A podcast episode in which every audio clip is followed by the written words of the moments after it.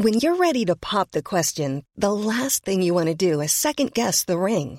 At Bluenile.com, you can design a one of a kind ring with the ease and convenience of shopping online. Choose your diamond and setting. When you find the one, you'll get it delivered right to your door. Go to Bluenile.com and use promo code LISTEN to get $50 off your purchase of $500 or more. That's code LISTEN at Bluenile.com for $50 off your purchase. Bluenile.com code LISTEN. El Heraldo Media Group presenta Periodismo de Emergencia con Arturo Rodríguez, Hiroshi Takahashi y Roberto Aguilar. Con las reglas del oficio.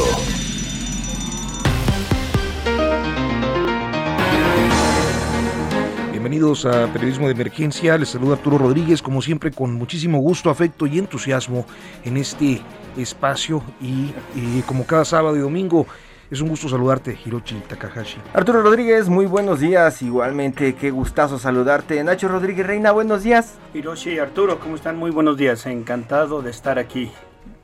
Vamos al próximo pasado. Próximo pasado, la noticia que debes saber. La elección y su proceso postelectoral transcurrió con normalidad, pues salvo en casos aislados, las dirigencias nacionales aceptaron los resultados en lo general, reconfigurando el mapa político del país. El saldo fue de 11 gubernaturas para Morena, 2 para el PAN, una para Movimiento Ciudadano y una para el Partido Verde. Los equilibrios en la Cámara de Diputados se plantean una mayoría absoluta más o menos cómoda para Morena y sus aliados, aunque en torno a 30 votos de alcanzar la mayoría calificada, lo que complicará proyectos de reforma constitucional. En tanto, la sorpresa fue el voto en la Ciudad de México, que quedó territorialmente dividida en un resultado que se ha querido hacer pasar como simbólico por la debacle de Morena en su bastión, la capital del país. La agenda bilateral concentró la atención por la visita de la vicepresidenta de Estados Unidos, Kamala Harris, una breve polémica se desató por las declaraciones que la estadounidense hizo a la agencia EFE en el sentido de haber pedido a los dos presidentes de México y Guatemala que dejaran trabajar a las ONGs y a la prensa, acentuando su preocupación por los temas de corrupción. Sin embargo, su vocería precisó luego que se refería concretamente al país centroamericano. El caso Alonso Ancira regresó a la discusión pública, luego de que Quinto Elemento Lab evidenciara la secrecía en el acuerdo de liberación que signó la Fiscalía General de la República para retirar su imputación. Pero eso no es todo. El empresario sigue litigando para que se eliminen otros cargos relacionados con temas financieros, por lo que el asunto no está cerrado. La COFEPRIS evalúa la eventual aplicación de la vacuna de Pfizer a niños mayores de 12 años. Mientras tanto, el país registra una velocidad de contagio estable con la mayoría de las entidades en semáforo verde y avances en el proceso de vacunación para menores de 50 años. Finalmente, se despidió de sus conferencias vespertinas el doctor Hugo López Gatel, objeto de admiración y reconocimiento en sus primeros días. Poco a poco, el subsecretario fue perdiendo presencia por actos de salamería, como aquel en el que dijo que el presidente tenía fuerza moral, no fuerza de contagio, omisiones sanitarias, como evitar la recomendación del cubrebocas para no quedar mal con la obstinación presidencial y desplantes de prepotencia cuando se sentía incómodo. Por fin, más de un año después, adiós a las conferencias nocturnas de López Gatel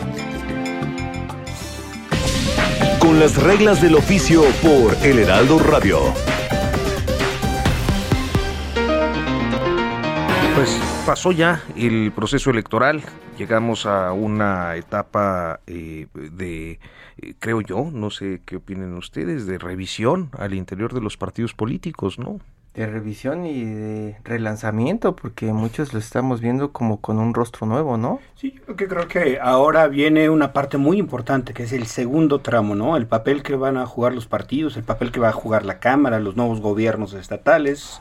Eh, pienso que sí, se abre una, una etapa muy interesante que seguramente tendrá también tonos de intensidad y que uno esperaría también que sirviera como una, un espacio de reflexión para quienes eh, eh, pues no pudieron hacer convencer a los electores con sus propuestas. Y para los que pudieron un poco más, digámoslo así. Tenemos en la línea telefónica a Citlali Hernández, la secretaria general de Morena. Citlali, buenos días. Saluda Arturo Rodríguez. Hola, buen día Arturo. Qué gusto saludarte a ti, bueno, a ustedes al auditorio. Muchas gracias Citlali, muy buenos días. Pues estamos platicando de pues prácticamente eh, pasado este proceso electoral qué es lo que sigue. Nosotros en los medios, por lo menos en las redacciones, creíamos que íbamos a tener menos trabajo. Eso era lo que pensábamos. No quiero, no quiero pensar, me gustaría saber qué es lo que están viviendo en este momento en Morena después de esas elecciones. Mira, yo creo que iniciando por lo por lo positivo es la segunda participación en una elección intermedia de Morena. Morena crece, avanza, gana 11 de 15 gubernaturas, eh, mantiene la mayoría legislativa, que era la gran disputa, digamos, entre estas dos visiones de país que hay entre Morena y sus alianzas y, el PRIAN. Eh, ganamos 19, mayoría en 19 congresos locales y bueno, lo que por supuesto le da sabor agrio a, la victoria nacional es lo que pasó en la Ciudad de México. Eh, yo resaltaría también que hubo una participación ciudadana eh, histórica en una elección intermedia, lo cual habla de esto mismo que decía el presidente de la República, ¿no? Que eh, estas diferencias, esa manera en la que la ciudadanía está al pendiente de la toma de decisiones y hay quienes están a favor de cómo van las cosas en este gobierno y quienes no, pues se ha dirimido en las urnas. Eh, yo creo que no hay ganadores absolutos ni perdedores absolutos, sin embargo, en términos generales y globales le va bien a Morena eh, y es en la ciudad donde hay un golpe de realidad eh, en algunos sectores de la población eh, y en algunas alcaldías, lo cual eh, la realidad es que no, no lo teníamos pulsado ni en encuestas propias ni, ni ajenas, y yo creo que es donde nos toca focalizar más una reflexión que no solo recae en términos de lo que el partido en la ciudad tiene que hacer, sino lo que el partido ha abandonado, lo que el partido tiene que mejorar eh, en términos generales y que sin duda repercutió en la Ciudad de México eh, por ser probablemente la caja de resonancia de la discusión eh, pública. Sí. Saluda Ignacio Rodríguez. Y justamente tú eres una senadora por la Ciudad de México. A ti te debe doler doblemente esta derrota. ¿Cuáles son tus, eh, más allá de la reflexión que deben de hacer, cuál sería tu conclusión? Eh, realmente, eh, como se ha dicho, quizá incluso desde Palacio Presidencial, realmente la, la, clase media traicionó a Morena cuando, pues quizá en todo caso habría que pensar, Morena, ¿qué hizo equivocadamente para que la clase media o una porción de la clase media votara en contra de Morena? Mira, yo creo por los datos que hemos visto en términos fríos, un primer elemento es que la clase alta, que tradicionalmente no vota por nosotros, salió a, participar de una manera histórica, lo cual es importante porque quiere decir que ese sector que no piensa como nosotros decidió salir, digamos, a manifestar eh, una postura. Y donde Morena tiene que prestar atención eh, con mucho, con mucha humildad, con mucha autocrítica, es justamente en un sector de la clase media que tradicionalmente ha votado por nosotros y que en esta elección eh, no pudimos mantener. En esta elección prefirió votar por el PRIAN y todo lo que ello significa. Eh, entonces, bueno, yo creo que han sido errores cometidos, eh, falta de comunicación en algunos temas, estas narrativas constantes que han generado temor en un sector, ¿no? Esta narrativa de que vamos a hacer Venezuela, vamos a hacer Cuba, lo que lo que sea que eso signifique en la mente de, quien lo, lo, está creyendo. Eh, y yo creo que hay errores, pongo, lo he puesto en estos días el ejemplo más claro, el caso de Félix Salgado Macedonio, por ejemplo. Probablemente esa definición o esa decisión de mantener una candidatura cuestionada, a lo mejor no pesó en Guerrero, pero en algunos sectores de la población aquí en la Ciudad de México puede que sí les haya pesado muchísimo por porque visibiliza una congruencia, incongruencia y que claro, la oposición la ha utilizado para maximizar la incongruencia como si fuera un actuar sistemático del partido. Entonces, eh, yo creo que hay varios temas eh, que nos convocan como partido a atender mejores puentes con algunos sectores, a escucharles, a aclararles lo que sea falso y a resolver lo que sea eh, real, digamos, sus preocupaciones.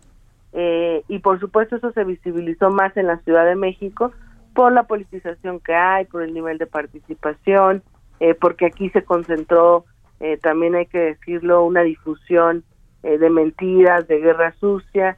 y bueno, pues Morena tiene que pues fortalecerse como un partido diferente para no eh, seguir alimentando ese rechazo en algún sector que tradicionalmente ha estado con nosotros. Pues no le afectó a Morena eh, los, los, eh, pues la situación de Guerrero, pues Salgado Macedonio y no le afectó en la Ciudad de México, no es un efecto este geográficamente trasladado a, la capital.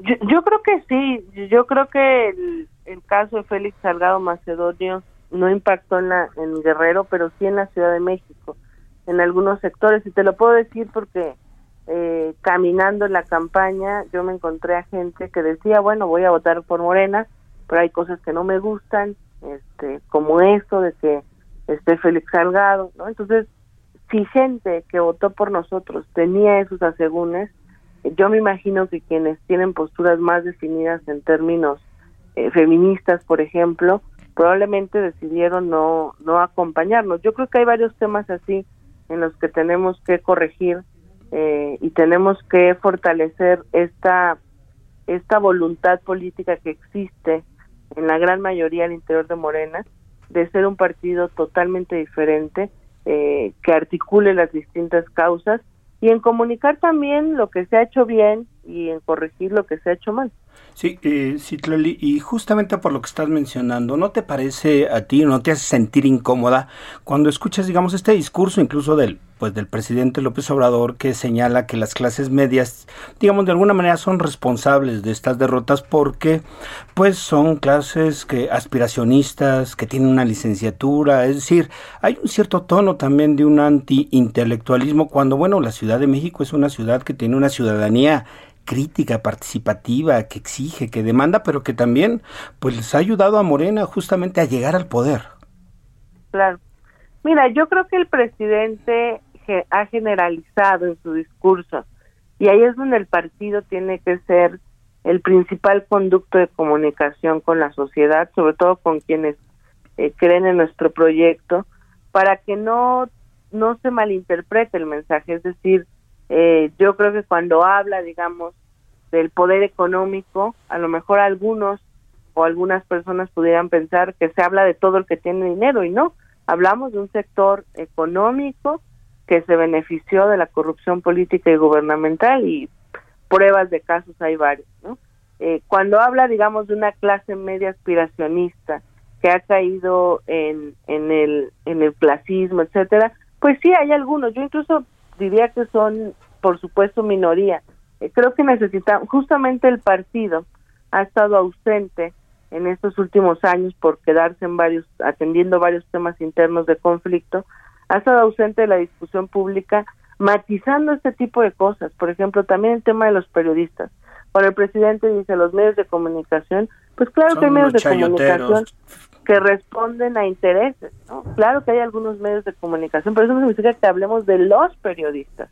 Y yo creo que se ha entendido como un mensaje generalizado a los medios y a los periodistas. Entonces, creo que el partido tiene que entrar a la discusión pública y matizar eh, algunas de las generalidades que el presidente en su discurso político, eh, digamos, contestándole también a sus adversarios da cada mañana y provocar que se, que se genere una diferencia entre el discurso político del presidente y la acción de gobierno, que yo creo que ahí eh, hay mucho que decir y, y poco se ha prestado atención por parte de algunos medios, por parte de la oposición, por parte de nosotros mismos, de varias cosas que desde el gobierno se han hecho y se han hecho muy bien, pero que se, se dejan de lado cuando todo se concentra en el discurso político eh, de la mañana, ¿no? Sí, y también se han dado cuenta de que son como muy sensibles ante las críticas de los medios. ¿Eso cómo lo pueden contrarrestar en los siguientes años? Porque pues de pronto eh, vemos a un personaje como López Gatel casi casi peleándose con los reporteros y tratando de humillarlos. Vemos de pronto a Mario Delgado, como bien dices, con el toro, ¿no? Trabajando. Y, y, de pronto en la redacción nos preguntamos cómo no quieren que los critiquen si están haciendo cosas que de pronto no entran en la congruencia de lo que están proponiendo. ¿Eso lo discuten, Citlali? Mira, yo no creo que seamos sensibles. Creo que afortunadamente por primera vez hay una mayor libertad en los medios de comunicación y creo que eso también algunos medios tendrían que reconocerlo. Yo estudié periodismo, tengo muchos amigos en el medio y sé cómo era el control brutal que había cuando, por ejemplo, Peña Nieto era presidente, ¿no? Es decir, eh, sí hay que reconocer que, que afortunadamente hay mayor libertad en el país en términos, y qué bueno porque eso fortalece las, las democracias, de generar críticas, pero también hay que reconocer que hay algunos medios con intereses económicos, con intereses no de beneficiar a las audiencias, sino con intereses muy particulares que han tergiversado algunas realidades, que no son la mayoría, pero sin duda creo que, eh, que sí el papel de los medios puede y debe mejorar. Eh, y no es que nosotros seamos sensibles, es que hay un diálogo abierto. Cuando nosotros no estamos de acuerdo o tenemos información que pudiera contrastar la ciudadanía, pues lo diremos. Y creo que eso eh, tampoco tendría que asustarle a nadie. Y ojalá después de esto eh, después de este momento del país, nunca más los medios guarden silencio, nunca más eh, se piense que la figura presidencial es toda poderosa e intocable, porque la verdad es que, digo, yo tengo 31 años, no, no, no podría hablar de un largo tiempo eh, de vida pública, pero en lo que yo tengo memoria es la primera vez que veo muchísimas críticas en los medios de comunicación hacia un presidente y eso es muy bueno. Entonces, bueno, pues también nosotros decidimos que así sea. Eh, no hay muchos contratos a los medios, lo cual nos suaviza la crítica, porque hay que decirlo que en otro momento eso pasaba. Eh, y nos toca a nosotros entrar a ese debate político, a ese debate público y también responder cuando no estamos de acuerdo. Y, y creo que de eso se trata la construcción de ciudadanía, que las personas decidan o contrasten eh, la información que tienen, digamos, en distintas versiones y ahí es donde yo incluso creo que el partido ha fallado, fíjate, en entrar, por ejemplo, hay gente que está convencida de que estamos destruyendo el país, de que eh, somos comunistas, que vamos a llevar al país a Venezuela, Cuba, eh, y no hemos, no nos hemos detenido a explicar eh, o a contrarrestar ese tipo de ataques que generan temor en algún sector que dice, bueno, este e-, ese es el punto, nos, nos, parece que no han sido sensibles a responder como por un canal similar, ¿no? Porque de pronto si llega, imagínate un, no sé, un guatemalteco a México y de pronto trae el contexto de The Economist y escucha una mañanera con el presidente atacando a la clase media, pues imagínate la impresión de país que se hace, ¿no? De, golpe. Aunque no sea así, creo que eh, no sé cómo lo estén viendo allá adentro, pero no están utilizando como la misma fuerza para replicar esos mensajes, ¿no? Claro. Pues mira, sin duda hay eh, cosas que tenemos que mejorar en la comunicación. También apostamos a que haya una ciudadanía eh, más interesada en la cosa pública y yo creo que hay un gran sector de la población eh, que, mira, yo sí creo como parte de la dirigencia de Morena que a pesar de la guerra sucia, de los ataques constantes, hubo llamadas telefónicas antes y durante la jornada electoral que llamaban a no votar por Morena, generando miedo, eh, etcétera, etcétera. A pesar de eso, el que un sector mayoritario de la población haya votado por Morena, quiere decir que hay un sector eh, muy consciente, muy politizado y muy blindado, digamos, de, de la mentira y del miedo, que fue una de las herramientas en las que la oposición basó su campaña. Eh, pero eso no significa que ignoremos que hay otro sector que exige incluso mejores resultados, y mejor eh, mejor comunicación para no eh, quedarnos digamos en una generalidad eh, que pudiera malinterpretarse que yo estoy convencida que que debe matizarse para no comunicar cosas que ni siquiera queremos que, que, se interpreten así, ¿no? Que no estamos pensando, porque eso sí me parece que es un error. Y rápidamente, para, para, para no interpretar mal y para no dar mensajes erróneos, Citlali y Mario Delgado deben seguir y van a seguir al frente de Morena? Bueno, hay una sentencia que nos mandata estar en la dirigencia hasta septiembre del 2023, si no me equivoco. Eh, todavía no discutimos en órganos formales al interior que sigue. Eh, y bueno, lo que decida la militancia, yo creo que en general dimos buenos resultados. Los reclamos a Mario Delgado son intensos, Citla. Sí, lo que pasa es que el proceso de selección de candidaturas fue muy muy difícil, ¿no?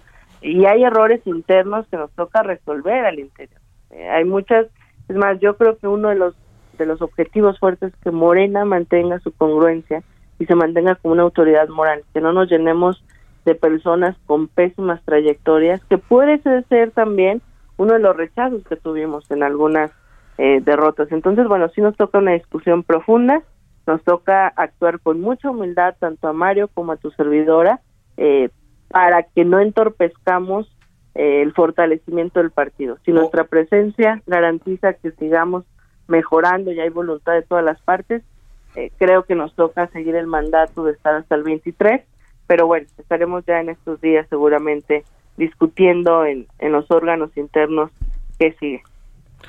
Pues Citlali Hernández, secretaria general de Morena, te agradecemos mucho, eh, Hiroshi Takahashi.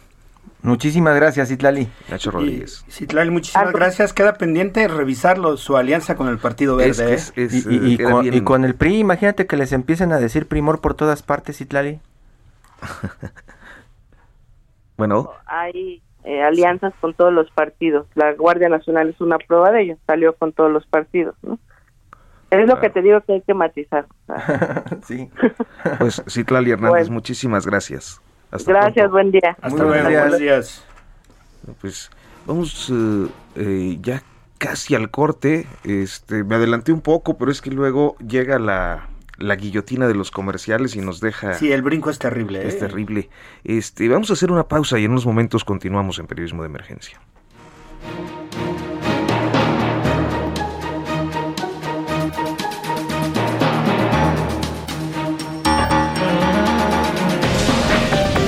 En un momento continuamos.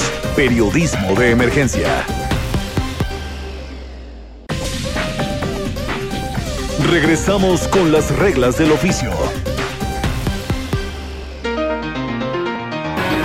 10 de la mañana con 30 minutos. Continuamos en periodismo de emergencia. Ignacio Rodríguez Reina. Sí, Arturo, pues este quizás sea una de las semanas más interesantes eh, postelectorales, porque además el presidente López Obrador ha asumido una postura pues muy vocal, como siempre lo hace, y eh, pero en esta semana ha sido particularmente insistente en, en culpar a, grupos sociales, en este caso a la clase media, de la derrota en, en la capital, tanto que parecería que ya decidió dar por perdida y abandonar políticamente a la ciudad, ¿no? Porque es una pues ya ni tiene caso, como dice él, ¿no? Seguir insistiendo porque no nos va a convencer de, de las bondades del proyecto. Por andar estudiando licenciatura y maestría. Y, la pregunta es si a la clase media también ha hecho, Arturo. Bueno, eso es lo que él, él justamente eh, está planteando y bueno, se abre un periodo yo creo que interesante, yo creo que está contento, está contento de haber ganado la mayoría en la Cámara de Diputados porque eso le va a permitir, con limitaciones, pero pues seguir con su proyecto de lo que él llama la cuarta transformación. Y justamente para, para platicar sobre, sobre el presidente, sobre lo que viene, sobre su estado de ánimo, pues hemos invitado a platicar con nosotros a Jorge Cepeda Patterson, él es escritor, periodista, analista, y bueno, quizá una de las voces que teniendo eh, cierta cercanía con algunas de las propuestas del gobierno de López Obrador, también tiene una visión crítica e inteligente. Así es que nos da mucho gusto saludarte, Jorge. Muy buenos días. Eh, buenos días, Nacho. Un placer estar en, su espacio. Pues Jorge, ¿cómo ves las cosas? El presidente está muy enojado, ¿no? Eh, su discurso contra la clase media y este este tono de antiintelectualismo, este, pues no es nuevo, pero no deja de llamar la atención, ¿no, Jorge?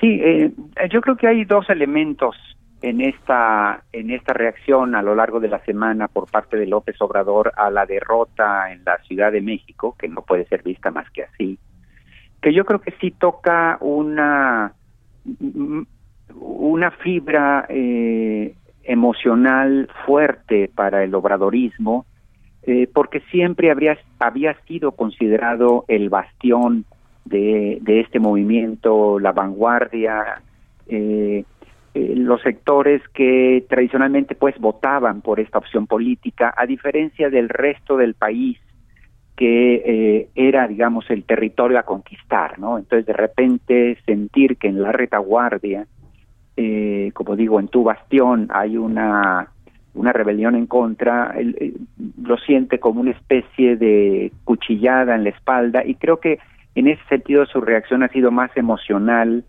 que, que estrictamente política.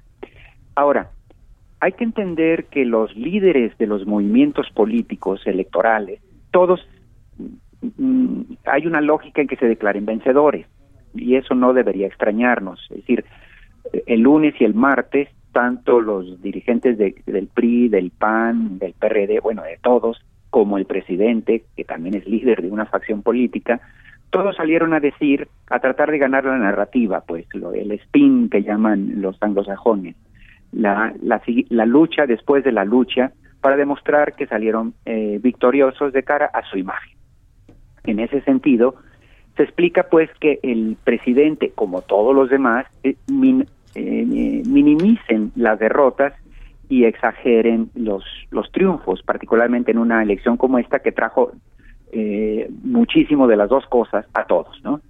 Entonces, esa parte es explicable, digamos, que tienda a minimizar la derrota en el DF, eh, lo que es menos explicable y creo que opera en su propia eh, contra es mm, una cosa es construir una versión para el público y otra cosa es el diagnóstico correcto que lleve a subsanar los problemas. Eh, y ahí es donde no hay que confundir las dos cosas. Y lo mismo vale para el presidente que para la oposición, para el PRI o el PAN, que no lo hicieron tan bien. Entonces, una cosa es ufanarse de los triunfos que sí consiguieron y otra no entender que en las derrotas hay mucho de que rectificar. Si el Distrito Federal, si la Ciudad de México eh, no llama a una reflexión por parte del obradorismo eh, y más bien acentúa la, el divorcio que vimos ahora, eh, parcialmente, eso opera en contra del obradorismo más allá de que este, en este momento lo quieran eh, subestimar, ¿no? No, no, no, don eh, Cepeda Patterson, buenos días, los saluda Hiroshi Takahashi. Eh, hace, hace unos días escribió también un artículo donde lanza una pregunta y creo que casa muy bien con esto que estamos platicando. ¿Puede la oposición derrotar a López Obrador? Eh, justamente porque son resultados que eh, pueden envalentonar a vida cuenta justo de estas derrotas en, el Distrito Federal, eh, que le hicieron retroceder eh, 50, 60 diputados a Morena y en conjunto a la Alianza, eh, que es casi una victoria pírrica porque de alguna manera sigue fortalecido. Morena obtuvo más votos que el PRI y el PAN sumados. Entonces, para la oposición por lo menos le deja la, la eh, el saldo de que se le puede lastimar al electoralmente al obradorismo, pero lo que lo lastimó en realidad son eh, arañazos que no ponen en absoluto en riesgo eh, la victoria tanto para el referéndum, la consulta que, sobre la actuación de López Obrador el próximo año, como eh, dentro de tres años la elección presidencial, a menos que la oposición hiciera algo. Y evidentemente el voto de castigo al obradorismo en la Ciudad de México, difícilmente podemos hablar de que se trata de un votante converso a las banderas del PAN o el PRI, más bien es un votante eh, desilusionado o, o, que quiere hacer eh, ver a al obradorismo su desencuentro o su incomodidad, pero que en ningún sentido es un voto seguro para la oposición. Por último, diría que mientras la oposición no salga de este reducto eh, tan limitativo de construir una campaña solo en base a la crítica de lo que está haciendo López Obrador, eh, pues alcanza para fortalecer un voto en contra del presidente, pero difícilmente para ampliar sus sectores, porque no hay una construcción de alternativas por parte de la, de la oposición de cara a los problemas que llevaron a López Obrador a Palacio Nacional. Es decir, el, ciudadano puede aceptar que eh, hay errores, eh, de parte de López Obrador, pero al menos dirá, está haciendo algo de cara a mi pobreza, a la injusticia social, este, a la desigualdad, mientras que la oposición no tiene eh, opciones viables, eh, alternativas eh, de cara a la ciudadanía, ni está cambiando los cuadros que llevaron a este fracaso por parte del PRI y el PAN. Jorge, y creo que eh, te saluda Arturo Rodríguez, primero que nada, colega. Arturo, ¿qué tal? Este, mira, creo que una de las cosas que eh, eh, a mí me llama mucho la atención a propósito de esto que comentas de la, de la Ciudad de México es que pareciera que hay un cierto sector, sí, del de, periodismo de opinión en este país, pero también de las oposiciones, que quizás estarían tratando de convertir la derrota del morenismo en la Ciudad de México como, digamos que en un resultado simbólico, como, como en el, en el resultado representativo de la debacle. ¿Coincidirías con eso? No, en absoluto, porque primero, esto es un, un panorama muchísimo más amplio como para eh, reducir a la Ciudad de México. En, en los otros aspectos, es, esta elección, que fueron varias elecciones metidas en una sola, eh, el avance territorial de Morena es brutal eh, y eso probablemente compense lo otro, porque vamos, la, la pérdida de las delegaciones en la Ciudad de México es un riesgo tendencial, pero las decisiones fundamentales las sigue llevando la, la, el jefe de la ciudad para lo que compete al gobierno federal. Entonces es más bien simbólico que que real en términos de correlación política. Y en cambio, el avance ah, en 11 entidades que serán gobernadas por Morena, 10 más eh, de las que tenía en, este grupo que, que, se puso a prueba en los comicios, eh, representa 10 entidades federativas con los gobernadores, el control territorial, el presupuesto, la alianza política que eso le da al, al presidente de cara al 2024, en donde para entonces tendrá ya la mayor, de hecho ya tiene la mayoría de las entidades eh, de su lado, algo que no tenía al principio del sexenio. Eso compensa con mucho lo otro. Jorge, eh, sí, no, no, perdón, adelante. No, no, no, eh, es eso. Entonces, difícilmente hablar de debacles aquí es más bien un problema focalizado, no menor, pero sobre todo tiene un carácter simbólico, estratégico y emocional más que inmediato para el acto de gobernabilidad o, de fortaleza del presidente, eh, que en ningún sentido pues se, se, debilita en este momento. Jorge, tú, tú en diversas eh, ocasiones en tus artículos has señalado que en ocasiones parece que el presidente es su propio opositor pues por estos frentes de batalla que abre contra pues grupos de la clase media, contra intelectuales, contra feministas, es decir, cuando parecería que no necesita de eso y sin embargo, eh, pues por alguna algún proyecto político, alguna línea discursiva de su, de su discurso político, bueno, pues está insistiendo y insistiendo. ¿Tú, ¿Tú crees que a raíz de los resultados sobre todo esto de en la Ciudad de México eh, cambie su visión o seguirá, digamos, eh, el mismo López Obrador que hemos concebido en, en, esto y que hemos visto en estos tres años? ¿Ves al, que en el, en el resto del sexenio vaya a, a hacer algún golpe, un giro, algún golpe de timón en, en lo que ha sido su proyecto político? Bueno, sí es muy preocupante. A mí me preocupa en particular porque en efecto yo yo creo en muchas de las banderas eh, que tiene este movimiento y en la urgencia de que este país haga un giro y mire hacia los de atrás, eh, no solo por un tema de ética eh, indispensable, sino también incluso hasta de conveniencia de todos los mexicanos para que no estalle aquí la inestabilidad política. Eh, entonces creo en, estas banderas, pero me parece que en efecto muchas veces eh, los modos de hacer, las pasiones de, del propio López Obrador, la rabia que en muchos sentidos representa de parte de un enorme sector de la población y que él expresa, eh, le llevan a, a operar, a mi juicio, en contra de sus propios intereses y, y, este es un buen caso, el de la Ciudad de México porque eh, es en un enorme riesgo que el presidente se envuelva eh, simbólicamente en la bandera eh, heroica de las clases de, de las clases oprimidas en contra de todos los demás, incluyendo sectores medios que serían absolutamente empáticos con estas banderas de López Obrador, con estas premisas de López Obrador. Y, parece a veces una especie de resentimiento que, se le cuela en el ánimo, una especie de resentimiento hacia lo universitario, lo intelectual, lo cultural, lo académico.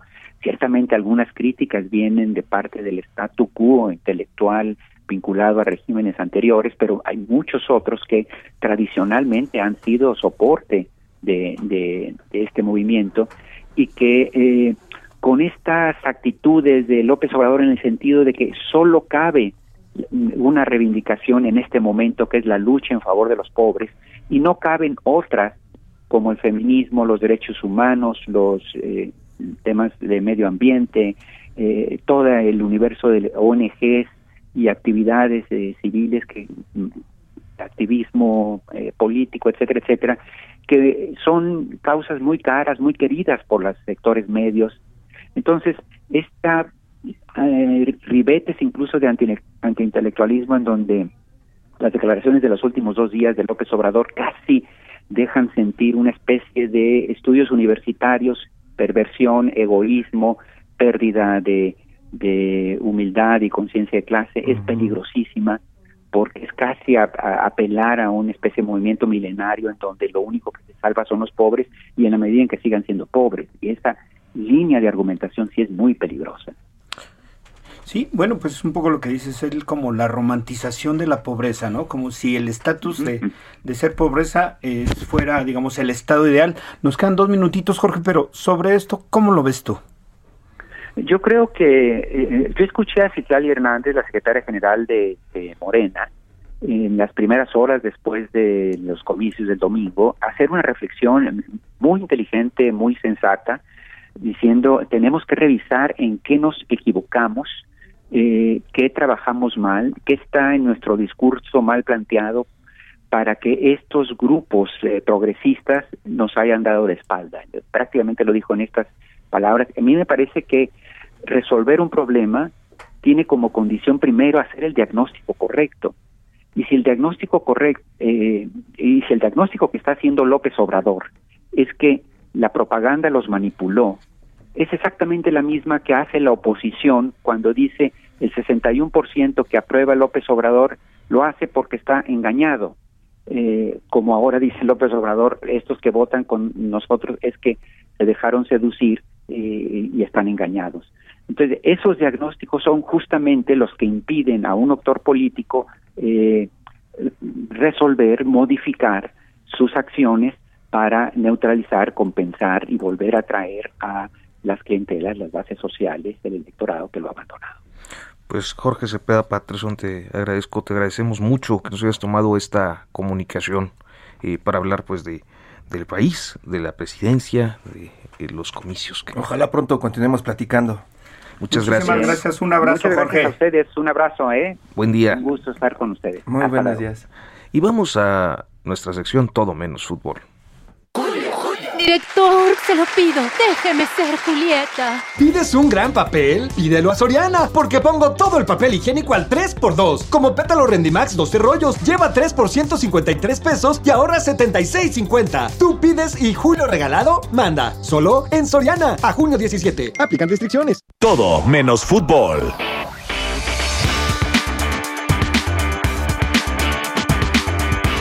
¿Qué tal amigos? ¿Cómo están? Me da mucho gusto estar con ustedes para cerrar el tema del que tanta controversia ha causado tanto tiempo, el deporte y los presidentes de México.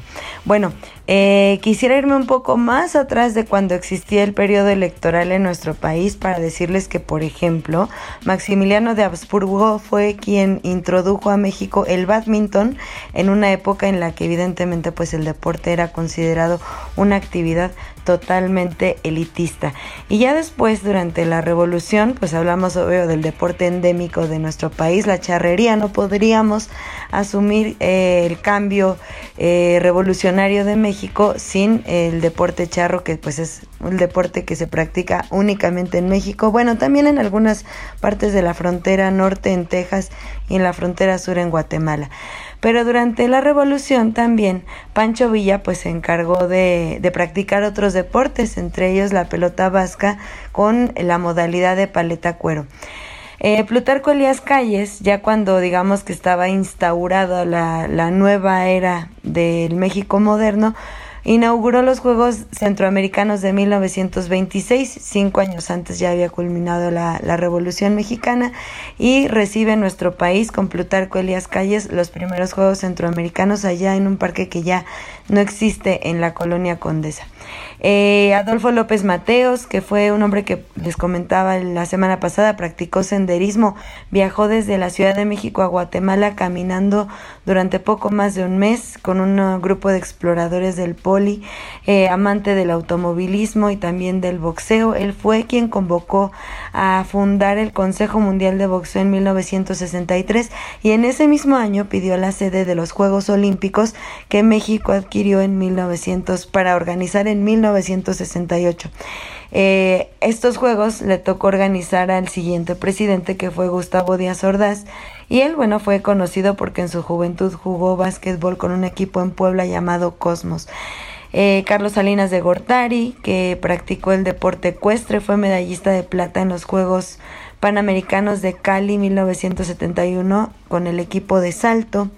Eh, y si bien también ya lo comentábamos, Felipe Calderón le gustaba correr, pero fue pues después señalado porque gran parte de, de un presupuesto grande se destinó a comprar algunas embarcaciones de clases olímpicas, entre ellos J24 que digamos tuvo que comprar la Secretaría de Marina para que él saliera a velear que era uno como de los deportes que, que más le llamaba la atención practicar, pero que nunca públicamente lo dio a conocer durante su, su administración a Peña Nieto pues correr y finalmente Andrés Manuel López Obrador pues su pasión es el béisbol.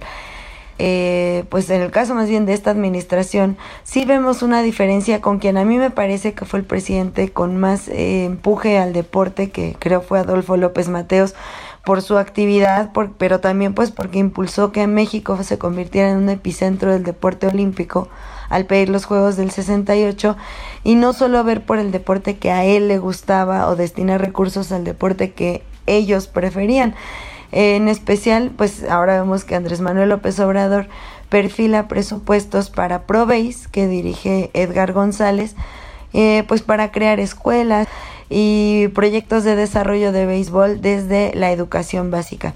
Alterno a esto también creó la comisión de box que dirige Miguel Torruco Hijo y la comisión de marcha que dirigió durante pues los primeros dos años de gestión Bernardo Segura, el medallista olímpico de Atlanta 1996, que fue su director del Instituto del Deporte cuando era el Distrito Federal y cuando pues él era el jefe de, gobierno. Eh, así pues ha sido el trajín de los presidentes algunos apoyan más, algunos menos. En la administración de Vicente Fox, por ejemplo, se creó el Centro Nacional de Desarrollo de Talentos y Alto Rendimiento, que pues es operativo hasta ahora. Eh, fue uno de los secciones con más apoyo al deporte olímpico, pero no propiamente para traer eventos deportivos. En la administración de Peña Nieto, por cierto, también se trajo la Fórmula 1, alterno a que se cancelaron proyectos importantes como el Campeonato Mundial de Natación que se haría en Guadalajara en 2017 o la creación de, de un tren eh, transpeninsular que se tenía proyectado también en aquella época. Y sin embargo a pesar de la cancelación de eventos y lo que llamaron entonces desaceleración económica llegó a México la Fórmula 1 vía la Secretaría de Turismo con la que entonces era su titular Claudia Ruiz Mació así que hemos visto cómo el deporte ha sido eh, pues eh, asumido de, de maneras tan diversas por cada uno de los presidentes de México eh, y que cada uno pues le ha puesto su, su propio color, su propio ritmo. Creo yo que la prioridad debería ser eh, darle a todo el deporte la importancia que tiene y no solo a una disciplina en específico o incluso llegar a entrometerse a las ligas eh, nacionales, como en este caso Andrés Manuel López Obrador, buscando que los algodoneros pudieran sumarse a la Liga Mexicana del Pacífico, sino que ver mucho más profundo que solo el gusto de practicarlo o, la, o de ser un aficionado de... El deporte es mucho más que solo el espectáculo y especialmente nos ahorraría muchísimo dinero en temas de salud con eh, situaciones de hipertensión, diabetes, obesidad, si se hicieran estrategias y se impulsaran estrategias de cultura física en todo el país aptas para cada territorio. Ojalá eh, alguien se haga muy aficionado a impactar la cultura física en México. Les mando un abrazo, un beso. Pues buenísima la, reseña o este repaso, recuento histórico que nos hace Katia. Que teníamos pendiente. teníamos pendiente. Sí, pero además con datos interesantísimos, ¿no? Este, bueno, pues el, lo que promovió López Obrador, eh, lo que López Obrador, lo que promovió Felipe Calderón, este hecho de haber obligado a la Marina a comprar veleros especiales sí, es un como mío. Sí, sí, sí. en donde justamente vienen los eh, vienen las fotografías que donde viene veleando y cómo era tenía eran dos, uno que le quitaron a aquel funcionario de CFE, Néstor Villalobos, era sí, un, alto funcionario acusado de entrar en actos de corrupción y le decomisaron un yate gigantesco, ¿no? Ese era uno de los yates que, que se usaban para cuidar el convoy de, de veleo que llevaba Calderón. Ah, interesante. Eh, hay que retomarlo. Sí, y, lo que subraya finalmente Katia, digamos, esta predilección por un deporte en particular, el béisbol, quizá en demérito del apoyo a lo que serían otras actividades deportivas que normalmente pues eh, eh, los atletas andan sufriendo con escasez y dificultad para obtener apoyos y competir internacionalmente. Aunque se agradece, ¿no? Que no sea fútbol. Sí, bueno, eso sí, que le dé un poquito de diversidad a la oferta. Pues ya nos vamos, Hiroshi Takahashi. Arturo Rodríguez. Buenos días, Ignacio Rodríguez Reina. Arturo Hiroshi, muy buenos días. Muchas gracias, buenos días. Y gracias a usted, hasta la próxima.